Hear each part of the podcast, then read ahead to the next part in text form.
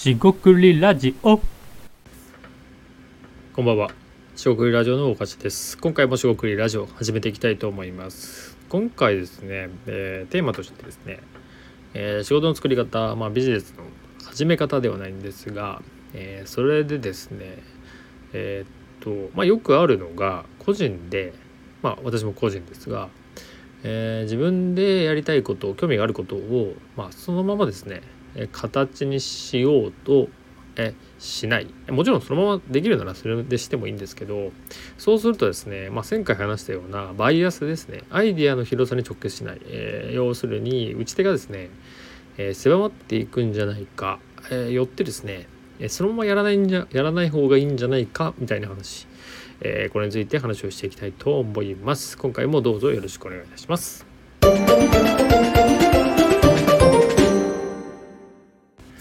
はい、中国ラジオの橋です。今回ですね、まあ、えービジネスや、えー、小商い、商売、えーと、副業でも何でもいいんですが、自分なりですね、この仕事を始めようと、えー仕事に就くんではなく、自分で何かやってみようっていう人向けの、えーメッセージといいますか、えー考え方になります。で、これですね、例えば、えー個人で考えるときに、自分がですね、まあ、棚卸しですよね。自分が熱中しているもの、えー得意なこと、えー好きなこと、やりたいこととかですね、えそういうのを、えやられるっていうのは全然いいかなと思いますしそれがですね継続の、えコツを掴んでいると言いますか、まあ、継続しやすいと思います、え好きでやってると、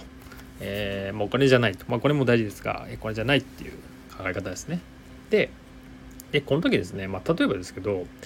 えーっと、まあ、コーヒーにしましょう。コーヒーを作るのが好き。もしくは、まあ、コーヒー入れるですね。コーヒーを入れる、えードリップコーヒーっていうのはですね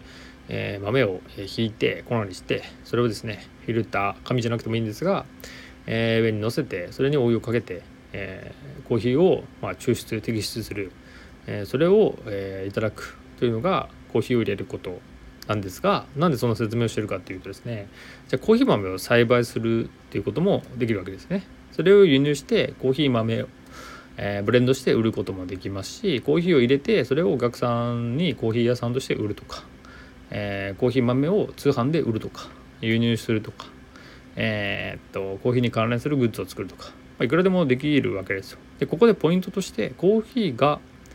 えー好きとかコーヒーを入れるのが好きっていう時に何で面白いと思ってるのかを、まあ、見失わないというか、えーがポイントです。でこだわりすぎると点になるので、ま例えばですねコーヒーを入れるのが好きとコーヒーを出すですねドリップコーヒーを入れる、えー自分のこだわりの機械や器具で入れて飲んでいただく。お客さんがえ笑顔になると。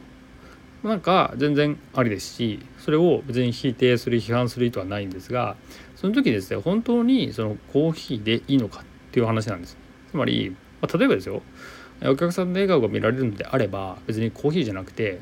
えー例えばオムレツでもいいわけですよ。ここ、えーすごく大事なポイントなんですけど、えー、とコーヒーじゃなくてオムレツでもいいっていうのは要するにコーヒーっていうのにこだわりがあるのかないのかっていうのがこれで分かると思います。あオムレツでも手段は何でもよくてお客さんに喜んでもらえればいいっていうのであれば多分ですがそれはコーヒーにこだわりがそこまでないかなと思います。でここで、えーポインさらにポイントを言うとコーヒーっていう手段に、えーどこまでこだわりたいかっていうのもあると思います。つまりえーっとですね自分の手で、えコーヒーを入れなければ気が済まないのか、えそれそれこそ誰かにやってもらっても、えその人がそれなりにやってくれるなら誰か人を雇ってですね、え入れてもらうのもいいですし、まあ、つまり関わり具合関与度っていうんですかね関わり度がどこまでかっていうことはあるんですね。でそれによって、まあ、さっきはお客さんが笑顔だったんですが、え何をそのコーヒーっていうものに、えこだわって、え関わってやりたいかってことになっていくのかなと思います。でもうちょっと引いていくと原材料っていうのが、えー材料っていうか元の話題ですよねネタとして、えーコーヒーっていうのから入っていったコーヒーが好きとかコーヒーを入れるのが好きだっていう話をしました。で、えーそのままですね、えーアイデアとか仕事として作ろうとするとそのコーヒーを、まあ、売るとかね、えーコーヒーを、えー入れるとかねそういう話になるんですよね。でもちろんそれをやりたいならそれでいいんですがそうやってですねすぐに思いつくものっていうのはあの、まあ、僕もそうなんですがすで、にある仕事だったりするわけですよ。つまり仕事を作るっていうのはすでにある仕事をやるっていうのであれば、えー、自分で自らやる必要がなかったりするわけですよ。コーヒー屋さんいっぱいありますからね。ででここであの、留意というか、えー、意図してないのは別にすでにあるからやるだとかそういうことじゃないんですよ。あっても自分をやりたいし、えー、その中で価値を出せたり違いが出せると思えばそれは、えー、自信になるし自信があるからなのでやればいいと思うんですよ。もちろんそれがうまくいくとか、えー、うまくいかないは別問題で、え、やってみたらいいしそれやらないとわからないですよね。で、え、もう一個ですねそのコーヒーをまあコーヒーを入れるのが好きとかコーヒーを作るのが好きっていう人が、えー、じゃない仕事っていうふうになると、まあ、これも前回話したところに重なってくんですけどそのコーヒーとかコーヒーじゃないとかまあ今はコーヒーなんですけどコーヒーを売るとかコーヒーを売らないとかコーヒーを、えー、直接飲んでもらうとかコーヒー豆を作るとかっていうのはもうコーヒーから離れてなくてコーヒーの中に埋もれちゃってるんですよね。もう何回コーヒーって言ってるか。今僕コーヒー何回言ってるか分かんないですけどこれは良くないんですよ。良くないっていうのは視点がその話になっちゃってるってことなんですね。な例えば売り方ですよね。売り方っていうのも、まあ、例えばですよ。スーパーで、まあ、最近ですねデモンストレーション試食試飲販売みたいなのも、えー、コロナ禍が5類に移行してですね出てき始めている。まだあまり立ち寄れてないですがそういうのも別にできる時代になってきたんですよね。戻ってきたんですね、まあ、前は普通だったもの。っていうことでいくとそのコーヒー1杯飲んでもらうっていうのを死因に特化してですよ、まあ、いわゆるデモンストレーションっていう仕事にえー、ね、アルバイトの人とかやってたりすると思うんですがパートの人とかそういう仕事でまず感触をつかんでみるとかそういうやり方もあるわけですよ。まあ、実演販売ってやつですね。えー、でいやそれが、えー、これもすでにあるなっていうんだったら違う売り方ができないかってことを考えていった方が面白いわけですよ。なんか伝わりますかね？例えばえー、っとコーヒーと相性がいいものなんだろうなって考えたらまあ、例えばパンとか、えー、午前にねコーヒー飲むのがいいかは置いといて、まあ、飲む方も多いと思うんでそういうですね朝食セット朝食キットとして売れれば面白いわけですね。じゃあってことでまあそのチェーン系のコーヒー屋さんとかでいきなり提携できるとは思わないんですが知り合いのコーヒー屋さんとかで、えー、コーヒー屋さんじゃすいません知り合いのまあカフェとか飲食店の人がいればその朝食セットとかモーニングセットをまあ作れないかもしくはそれによって、えー、コーヒーを自分のコーヒーを入れられないかというふうにアイデアを広げていった方が多分、えー、面白いかなと思います。これでもまだまだコーヒーっていうものを直接売ろうとしてるんで良くないかなと思います。でさらにですねえっ、と、まあ、今回言いたかったのはですねそのネタというか得意なことをそのまま、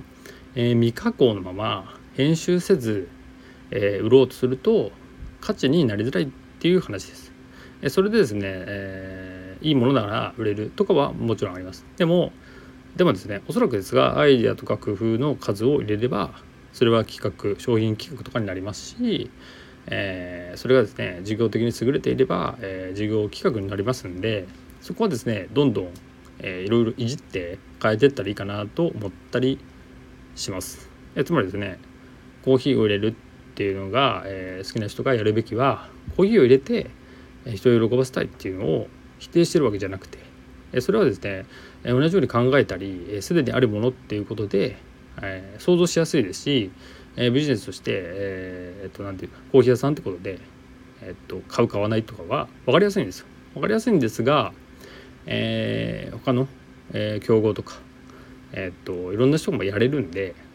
あの違いは出しにくいんですね。で違いを出しにくくても成立することもあるのであの何もコーヒーが飲みたい人がいっぱいあるのにコーヒー安さんがないからコーヒーを出せばいいっていうねそれだったら成立しますよね。でもそういうのを求めているかどうかはまた別なので一旦そこは括弧に入れていただいてそのコーヒーっていう、えー、ネタをですねどう磨いていくかもしくは全然違うところで、えー、まあ例えばですよプログラミングとか IT の世界と組み合わせると何が起きるかって言ったら